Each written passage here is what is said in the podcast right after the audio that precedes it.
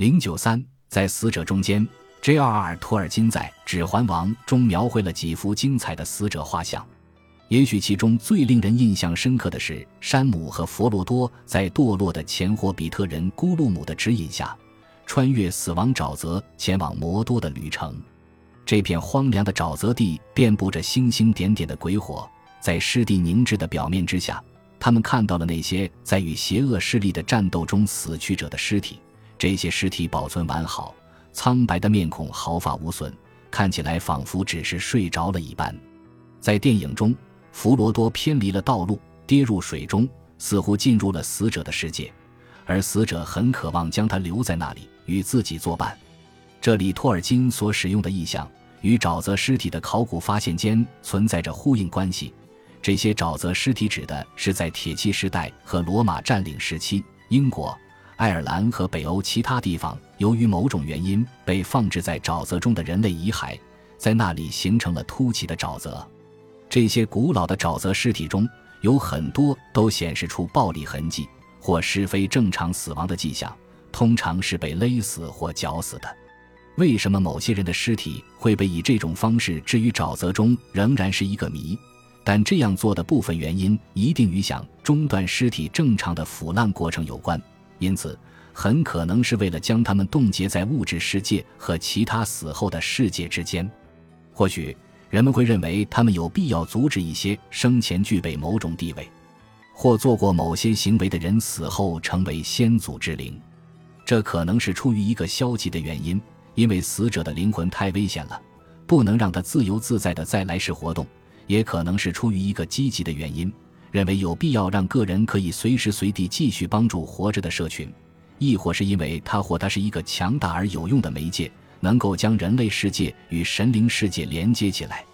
二零零三年，奥法利郡和米斯郡的泥煤工人发现了两具死于公元前三百年左右的爱尔兰沼泽尸体。据推断，他们的身份比较特殊，因为他们具有异常的身体特征。以及他们尸体的发现地点位于中世纪的国界线上，其中之一的奥尔德克罗根男子身材颇为庞大，足有一点九一米高，而且体格也很魁梧。人们推断他的身份特殊，因为他带着一枚独特的皮鞭臂章，内部是有金属。第二具尸体即克隆尼卡文男子的身材则较为矮小，令他与众不同的是，他的长发在头顶上编成了复杂的样式。并由一种从法国南部或西班牙进口的由动物脂肪和松脂制成的发胶固定，这一定是一种昂贵的保养品。由此，我们可以辨认出或承认克隆尼卡文男子的高贵身份。他的头发中存在着一些寄生虫，这表明他在死亡前的一段时间里一直梳着这个由发胶定型的发饰，因此并不是在其死后，其他人给尸体化妆的时候才编起来的。这两个人在死前都遭受了持续和残暴的伤害，并且都是因此而死的。奥尔德克罗根男子的双臂曾被橡树枝制成的武器刺穿，临死前乳头还被削掉，最后被斩首并砍成两半。克隆尼卡文男子则被开膛破肚，头上也遭受了一阵疯狂的斧头袭击。这些人生前一定曾具有特殊的地位，并且经历了特殊的死亡。他们被埋葬在两国边界上的泥炭沼泽中，这可能表明人们有意小心地将其放置在通往异世界的道路之上。他们之所以被牺牲，可能是因为犯了罪或打破了禁忌，也可能仅仅是因为他们是特殊的人物，甚至是萨满，因为太危险而不能得到正常的死亡和埋葬。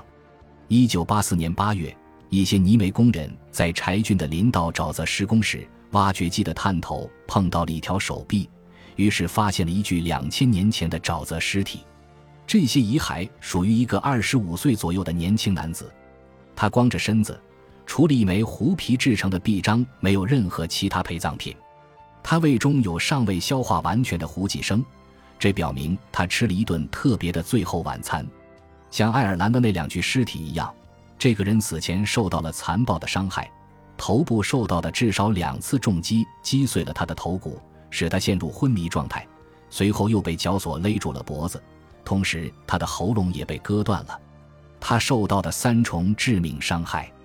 让一些人将他与中世纪早期神话中一些爱尔兰国王遭受的仪式性三重死亡联系起来。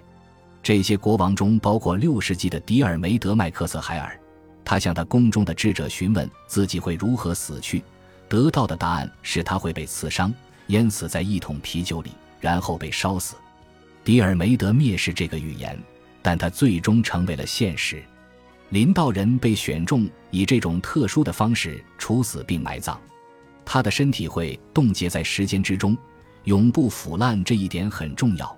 这剥夺了他获得正常的葬仪以及顺利进入异世界的能力。他通往异世界的旅程被锁定在了人类世界的门口。